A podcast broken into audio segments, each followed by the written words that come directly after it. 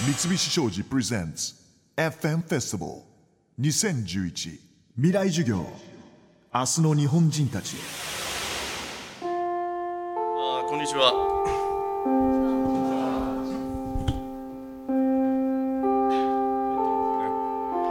えっと九州大学の応用力学研究所というところから来ました大谷と言います。今日はあの皆さんあのこの会場にたくさん予想以上にたくさん集まっていただきまして本当にありがとうございます。あの多分この会場に集まっていただいた方々とは何らかのどこかの深い深い意識の中で縁があったと思います。それでその縁が少し共鳴してですね共振して皆さんここの会場に足を運んできていただいたと。で私とまあ短い1時間半ぐらい長いかもしれないな。そういうのを共有するということになりました。どうぞよろしくお願いします。しかしこの中には その共鳴もですね工学的には強制振動というのがあって強制的に振動させられてきた人も何人かいるんじゃないかなと思いますけど。まあそういう人たちは あまたあんな話しようかとかいうような感じで聞くかもしれませんが、えーさっきちょっとその外で聞いてたらこれノーカットで、えー、と全部と録画も話も放送されるということなんでん？これちょっとやばいなと思いながらでももう脱線ししますとそのちょっと行き先が見えないのでいつもの授業のようになやってくれ。つまり授業形式でやってくださいということですので私が一方的にしゃべるだけではなく皆さんに時々ああの人眠そうな顔してるなって人にも君ならどう考えるとかいうふうに振りますからその時には答えてくださいね。で今日はお話しする内容はですねここにあのこれ見えますか？後ろの人の。ちょうどここのダウンライト明るいですかね。それで、えっと、あの内容はですねまずパート1としてまして、えっとまずプロローグですね、まあ、偉そうにちょっと助言っていう普通あの話ではまず初めにっていうやつですけど一体この世界は研究することとはそれから私の専門風工学流体力学っていうことなんですけどこれ昨日パワーポイントちょっと忙しくてですね昨日一昨日ぐらいの晩で仕上げてたんですけど風と流れと合わせるとなんだこれいい名前やんかと気がつきまして合わせて風流学ぐらいにしようかなと。風流なことしてますね旦那さんって言われたいぐらいですけどね。でそれからですね私があの属する学会はですねこの日本風工学会と日本流体力学会って言うんですけれどでも普通時々一般の方はですねこれをここで切られるんですよね。日本風風工学会、まあ、これはいいですよね。日本風の、うん、日本風工学会か。エンジニアリング。でこっちはですね日本流体力学会。え？体力学会日本風。なの？今から騎馬戦棒倒してそんなことするんですかっていうような感じですけどね。まあでもまあまともに読むとこういうふうになります。ここでちょっとこうどっとこう会場から笑いが出ないとなかなか先に進めなくて やりにくいんですけどね。えーっとそれでパート2はですねこれは今から本当その真面目な話であの自然エネルギーのことを話しますが特に私がやってる風力エネルギーについて考えてあやります。研究開発していることを紹介します。で最後にですねエピローグ。まあ、これ終わりにということですけど皆さんにちょっと一言、まあ、この未来授業のあの一つのテーマはこれからの地球これからの世界をどう あの考えて皆さん行動していったらいいんだろうかっていう時にちょっとした刺激を皆さんにあの与えることができたらいいなと思います。さて最初にこのプロローグですね。一体全体この世界は、まあ、とにかくですね最初そのパート2のメインに入る前に結局ここのパート1を入れたのはですねこれなかなか良かったんですね。この機会をまず与えてくださった 最初に言うの忘れましたけど関係者の皆さんに感謝しますがこれあのパワーポイント作っててもう10年も20年も30年前のことを思い出しながらやったんですよね。ああこんなことをやってたなと。それでここにたどり着いてこういうお話をすることになったなということを紹介するこのイントロダクションですけれどうん一体全体この世界はっていうことをずっと考えてた。でこの一体全体ってこれ一体っていう言葉を強調する全体ですけどあよく考えてみれば一と全。一つが全部で全部が一つなんだな。これいい言葉やないかなとちょっと昨日発見しました。それで皆さんはですねここに来てある皆さんは多分、うんまあ、文系と理系と普通分けますよね。そうすると、まあ、理系の方々もいらっしゃるでしょうし文系の方々もいらっしゃるでしょう。その文理系の方でも、まあ、どんな分野に属してあるか知りませんが、まあ、理系あ理学ですね。工学いろんな農学いろんな生命そんなあの分野でいろんな研究されてると思います。あ教育を受けて授業を受けてあると思いますけど結局なんこれは何回なというようなことでずっと考えてあると思います。で文系の方だってそうだと思います。それはあの人間学 心理哲学文学歴史芸術音楽まあ美術もそうですけど宗教だってそうですね。そういうものをずっとずっとこう考えていくと結局はですねこういうものはすごくインタラクションするわけです。こうこうこうこう。今やもう最先端ではもうまさにそうなんです。そうすると結局はこう私とはあなたとは誰ですか？そういうふうなあ疑問に行き着き行き着くと思います。多分ここで、えー、聞かれてる110名100名以上の方も一度や二度は小さい頃から「お父ちゃんこれ何お母ちゃんこれ何?」って質問をずっと、ね、お父さんお母さんに投げかけてたと思います。それがまあまあいろいろ忙しいですからね。ずっとの間こう忘れられていたかもしれません。でも今日はまたそれをちょっと思い出していただきたいと思います。でそういう学問分野を極めていきますっていうかまあ調べていきますと最近のものはですねもうとてもとてつもなくすごいところに来てますよ。それをちょっとねあの見渡してみたいと思います。相対論的宇宙量子力学生命科学物質心理学もそうです脳科学もそうです。でこれらの世界の最先端の最前線で研究している人たちはですねもうここと表裏一体ですここはもうほとんど宗教の言葉しかないですね。仏教から密教道教キリスト教も原始の方ですね。それから異端的宗教いっぱい出てきたんですけど古神道こういう世界観というのともう表裏一体も同じなんですよね。般若心経の世界。で、えー、そういうことも、まあ、興味があってこうあっちをかじりこっちをかじりいろいろしていたわけです。昔の話ですね。ちょうど今皆さんが大学生ですね。その頃ですねそんなことしてました。それでその時に一番こう感化を受けたのがこのコリン・ウィルソンの「アウトサイダー」という本なんですけどこれはもう全部まとめてますね。網羅してると言っても過言がないぐらい。つまりここの東西の科学者そのあ芸術家小説家哲学者一体何を考えてて何を求めてたのかっていうのがですねここに書いてあります。でその中でちょっとうんそんならちょっとヘッセ読み直してみようかと。で車輪の下っていうのは僕らの高校時代ぐらいにちょっと教科書に出てきますよね、まあ、それぐらいヘッセってこのこれか淡いなと。そういう感じだったんですけどそうじゃなかったですね。それからずっと先に進んでこれあのあのデミアン荒野の狼シッダールタそれから最後はガラス玉遊戯こんなふうになるんですけどずっとああ魂の変遷というかそういうものが描かれています。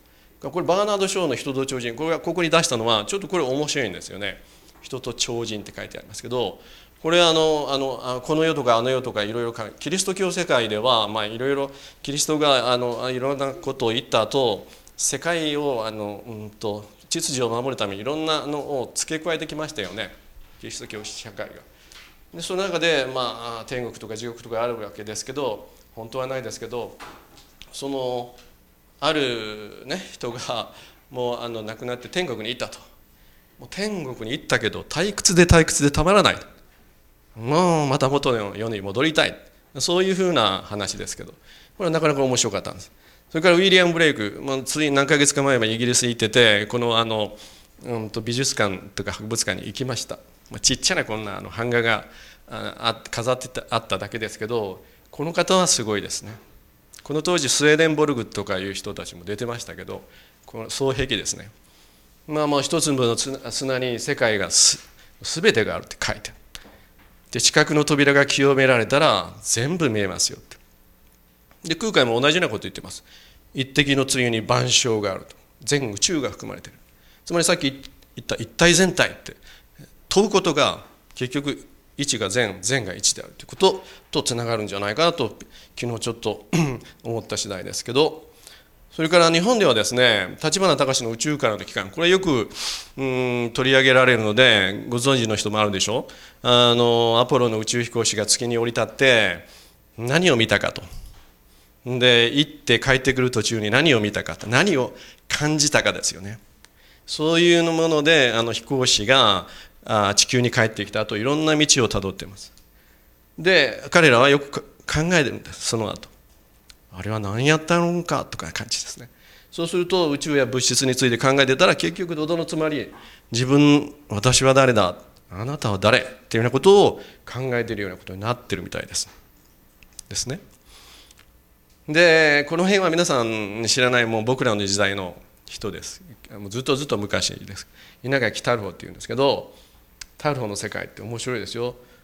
この表現最高でしょう。お月様がポケットの中へ自分を入れて歩いていたって。わけわかりますか？わけわかりませんよね。でも一つこの本一冊買ったんですけどねその本がまたすごいんですわ。こんな本の中にですね真ん中にボスってこう穴が開いてるんですよ。そんな本を見たことないでしょ。宇宙船が貫いたって感じ。それでまあそういう人があって南方熊楠これは知ってる人もいるかもしれませんね。まあ天才ですよね。もういろんなのは金金あの植物の金の研究してネイチャーとかあんなのにたくさん投稿してますけど元はといえばもう本当もう何でもかんでもやる博学多識な人ですね。まあ、あの世界中ずっと見てみればいろんな研究者いろんなあの、うんうん、小説哲学いろんな人がいろんなかあのことを試作している。そこに共通点がありそうだということが 分かってます。分かってきました。それで例えばですねこれは今度宇宙論の方に行きますけどリサ・ランドールって皆さんご存知ですか？ハーバード大学のあの女性の科学者でこの人はもう異次元は存在するともう明言してますね。多次元ですね。で若田光一さんって宇宙飛行士で、まあ、まあ私たちの、まあ、あ航空の後輩になるんですけれど彼と対談してるんですよね。その中で、まあ、とにかくすごいことを言ってますよ。もう SF の世界が通り越してるというかそれ以上ぐらいですね。で若田さんにも質問するわけ。若田君にもですね。であなたも宇宙飛行士だからあの宇宙空間出た時に何か神秘的な体験したでしょうとか言うわけです。で彼はうんあの太陽の光が当たらないところで寝袋に入って全部のスイッチを切って真っ暗になったと。最近あのこの地球で真っ暗なところってほとんどないですよね。真っ暗になった時に自分はどこにいるんだろうとものすごい孤独感に襲われたけど。それとそれを突き抜けてまたなんかすごい浮遊感というか。で目には見えないんですけどその目に見えないその宇宙の空間に何かがあるって感じたとランドールには言ってんですよね。そんなことあの旧大に来てもこういうことは絶対言いませんけどね。多分ランドールさんだからそうこのあの言葉が引き出されたと思いますがそういうことを言ってます。でそれを追って、まあ、ブライアン・グリーンっていうこの人の「ザ・ヒドン・リアリティ」ってこの隠れていた宇宙っていうのは、まあ、ずっと最近の宇宙論をサーベイしてるんですけどとにかく大変な世界ですよ。でこういうのを読あき読み聞きしてるでしょ？そうするとですねちょっと昔昔読んだあの仏典で「有名経」っていうのがあるんですよ。この人僕は大好きで なぜ大好きかというと在家なんですよね。在家っていうのは出家しないで要するに普段に飲み食いしてですねあれはするやこれはするやって、まあ、僕らと同じなわけですよね。ああ親しみやすい親しみやすい人やなというのが結馬なんです。でもこの結馬という人はとてもすごい人で釈迦も一目置いてました。である時これが仮病を使ってこれがって失礼ですね。この方が 仮病を使って寝込んだんですよね。でその時釈迦が言うんです。あのシャリホツ。シャリホツってあの般若心経であのシャリシねってこう出てくるあれのシャリシですね。シャリシそれから、うん、弥勒菩薩とかにですね「おいあんたちょっと見舞いに行っておいでよ」と「あそこあの病気で寝込んどんしゃばい」ってそういうふうに言ってんそしたらみんなこうたじろぐわけですいやあの方はちょっとね相手にうんとても大変あもう相手にするにはとても太刀打ちできない人ですでそこで一番賢い文殊が行くわけですね文殊。文殊菩薩。で文獣はまあ対等にこれ対話するわけです。でその時にユイマはもう文獣とかその周りについてきた弟子にわっとこの空間ですよ。例えばこの部屋に宇宙をも再現するんですよ。バーッと意識を拡大してとかどう言ったらいいのかな。全宇宙を見せてあげる。ほら宇宙はこんなんよと。ここに星がいっぱいあるやろ。でこんなふうな感じでこの人たちはもう時空間を自由に移動するというような感じの人です。そう描かれてます。もう時空間を自由に移動と。過去でも現在でも未来でもですよ。あっちでもこっちでもどこでも。それでそこであの「負に訪問」っていう言葉を言うんですけど、まあ、あの僕たちは必ずこの3次元の世界では善もあり悪もあり正もあり悪もありますよね。でもそんなものは2つに分かれてます。陰陽の世界ですね。でも元は本当は一つだった一つだったっていう概念は中道って仏教の方では有名言いますがそういう言葉です。でそれをですね弟子に教えるわけです。だこの世界はですねもうこういう世界と同じなんですね。もうリサ・ランドールなんか言ってるのもたくさん宇宙があってもうここに膜があってもうもう11次元かな。で僕らの1兆分の1メートルです。1兆分の1メートル離れたところにここに世界がすでにそこにある。あるって言うんですよ、うん、ちょっとこう触ってみるっていう向こうの人からこう触られるかもしれない。ほら。あなたちょっと背中今コソコソっとしてない？そういう感じですよね。こっちからは行きませんけどね。で最近ですねこれごく最近あのあのニュース見てたらニュートリノが高速を超えたっていう実験結果が出た。これはあの名古屋大学のグループが発表しましたよね。まあもともとフランスのグループが検査しててこれおかしいんじゃないっていうんでいろいろ検証して1万何千回も検証したけれどどうしても1兆分の何歩かな？すごく速い。高速より速いものが出たら大変やろうと。それはそうです大変ですよ。タイムマシンは可能になるし過去にも行けるし時間の概念で一体どんなになるんですかという感じですね。でもねこれひょっとしたら本当かもしれんなと思うんですよ。なぜかというとこれもセレンディピティだった。セレンディピティという言葉はご存知かどうか知りませんがあの副産物みたいなもんです。ある国のその王様が王子に命じて宝物を探しに行かせるわけですね。で王子様は宝物なんですもともと見つけたい宝物を探しに行くんですがそれの正面見ててパッと横見たらもっとすごい宝物がそこにあったでそれを見つけてしまう。そういうことをセレンディピティというんですね。でセレンディピティっていう世界は本当によく起こります。あの世界のノーベル賞を取った人たちでもよくこの言葉を使います。私の、まあ、これからちょっと私の小さな研究もご紹介しますがそこでもたくさん出てきました。こういうことです。だから副産物。もともとこの名古屋大学の連中はこの高速のことは調べてなかった。んだニュートリノがいろいろ変貌する。これ本当にニュートリノってとっても変な粒子ですけど姿を変えるらしいんですけどそれを調べてた時にあれってどうしてもこれ光より速い場合っていうような感じになっちゃったんですね。そうするとこれは本物かもしれない。こういう情報が来るのは本物かもしれないというのはこういうことです。今私たちはニュートンの世界に住んでますよね。もう全くこの時間は大体一定に流れて場所運動全部決まります。例えば今日3時にあそこの天神で待ち合わせてああお茶でも飲みましょうかって言ったらあなたも3時に来る。私も3時に来るって。時間は同じですよね。ところがもう一つの人がアインシュタインまで行くとちょっと遅れあの 彼女が遅れてきたとするでしょ？それと「いや私の時間ではたった30分しか過ぎてないよ。ああなん1時間以上待っとばい」とか言ううんごめんごめん。ちょっとあの光に近いロケット乗っとったけんってな感じになるわけですね。これがアインシュタインの世界で浦島効果とか言われるんですけどねこれもアインシュタインはもうニュートンの世界を包含していやあの時間も空間も相対的なんですよと。太陽地球そんなもんこんな曲がったこう時空の中でこう回ってんですよと。であのほら皆さん思い出してください。あの未知との遭遇の映画見たことあるでしょ？あります？ああれは君たちの世代で見たことありますよね。あ映画のね。あテレビでも。で未知との遭遇の時最後にほらあのピッポッパポってこう音楽鳴らしながら最後に円盤がガンと降りてくるでしょ？でその中から人が出てきますよね。その時にあの第二次世界大戦の格好をした人たちが出てくる。でもうもう何十年も地球では経ってるわけですよ。でその人たちは第二次世界大戦の格好をしてるつまり、まあ、高速に近くあちこち宇宙行ってたんでしょうね。そういうのをあれあのスピルバーグ表現したかったんじゃないかなと今思ったりしますけど。どうでしょう？でもうそれからそれからさらに突き抜けるともう最近の宇宙論っていうのはもうもう大変です。こんな感じ。で、えーと、超ひも理論があって、まあ、こうなんてさっき言ったようにもうこここのこの場所に別の次元があって別の世界があっても構わないんです全然。おいちょっとちょっとってここ触りたいぐらいですけどね。なかなか触れないですけど。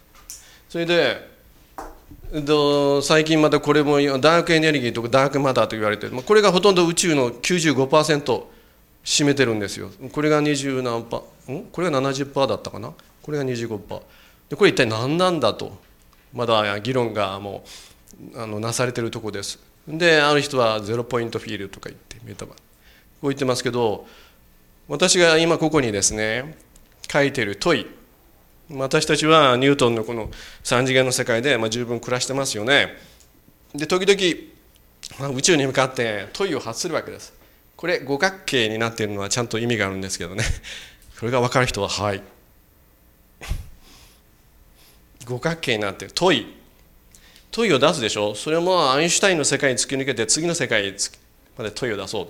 そうするとまあアインシュタインのそのその宇宙から来るふらっと降りてくるアイデア情報。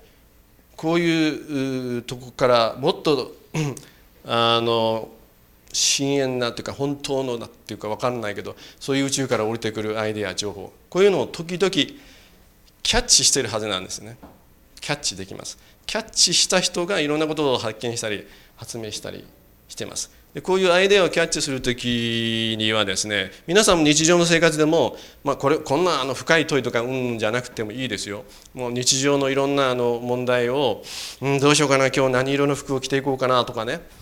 うーん今日のあの成績あ試験うまくいくかなとかね。うんとか考え考えるでしょ。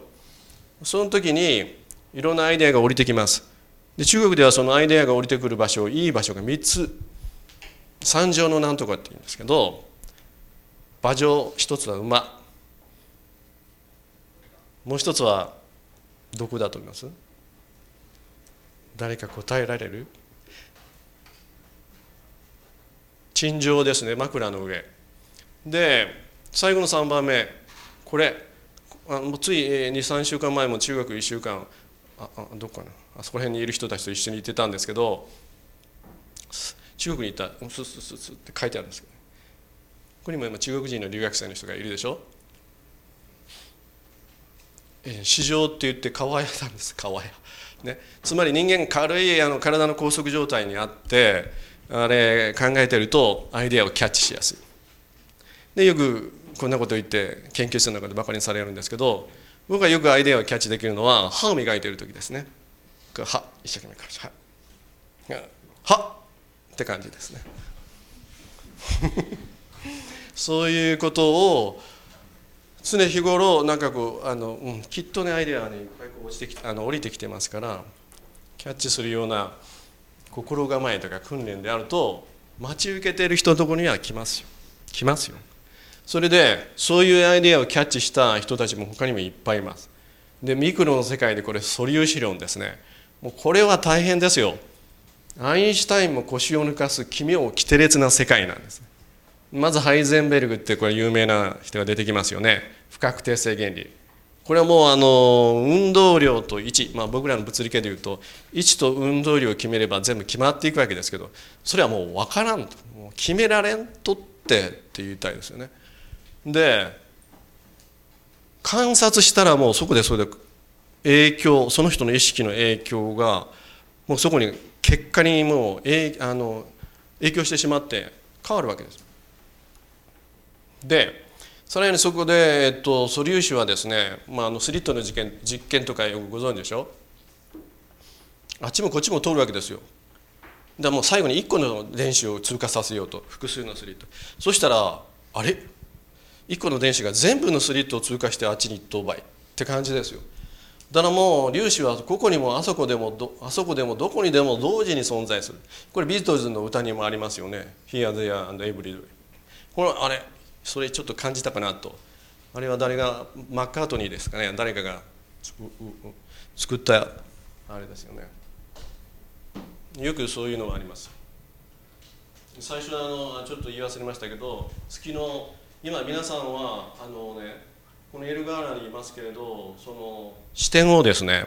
あの今あのまず月の方から地球を眺めるというようなそういう視点を変えてほしいんですよね。そうするときに あのいろんなことが見方が変わってくるとこういうことが気が付くことが。あるでうんこれでもうミクロの世界ではもう常識は通用しません。全く。からシュレディンガーの猫っていうこれ有名なあの思考実験があるんですけどこれは猫にはかわいそうですけどすごいシビアな実験ですけど 思考実験。これはもう究極その観察するという人間の意識行為がなければこの世界は実在しないということを言ってるんですよ。何これって言ってね。で僕たち君この世界からパッと消えたら宇宙をパッと消滅するとって言ったらそうらしいんですよね。それでニーリス・ボーはね、こういうはもうアインシュタインのライバルでもうアインシュタインもこういうその神はサイコロを振らないって言いたいんでもうこういうそのもうなんかもうわけわからない世界嫌い。なんか隠れた情数があるんよでも一生懸命反論するわけですわ。でもことごとくあのその反論はあの通じなかった。むしろいろんな新しい発見がなされていきました。人間原理宇宙論とか。でもうそれをして一体何なのこれ？消えたり現れたり。そこにあるのないのという感じ。存在の確からしさっていうノーダーのパターン。存在の確からしさって言われたって。これ存在しとうやんって言いたくなるけどもう僕たちの体なんて本当スカスカなんですよね。10万分の1これ電子これずっとミクロ分子原子なんとかかんとかで見たらスカスカなんですよね。本当に言うと。だからもうスカスカならその辺の壁でも通り抜けて見てみる？と思えば通り抜けられるよね吉沢君。さっと。それからでねアインシュタインもそんならねちょっと僕も何かかんか哲学でもかじってみようかとかそんなでインドの詩人のタゴールに聞いたらしいんです。今私が見えてる月は存在するんですかないんですかって言ったらタゴールは答えました。それ君が見えると思うから思ったら見えますよとないと思ったらないでしょうねって。これがこの世界です。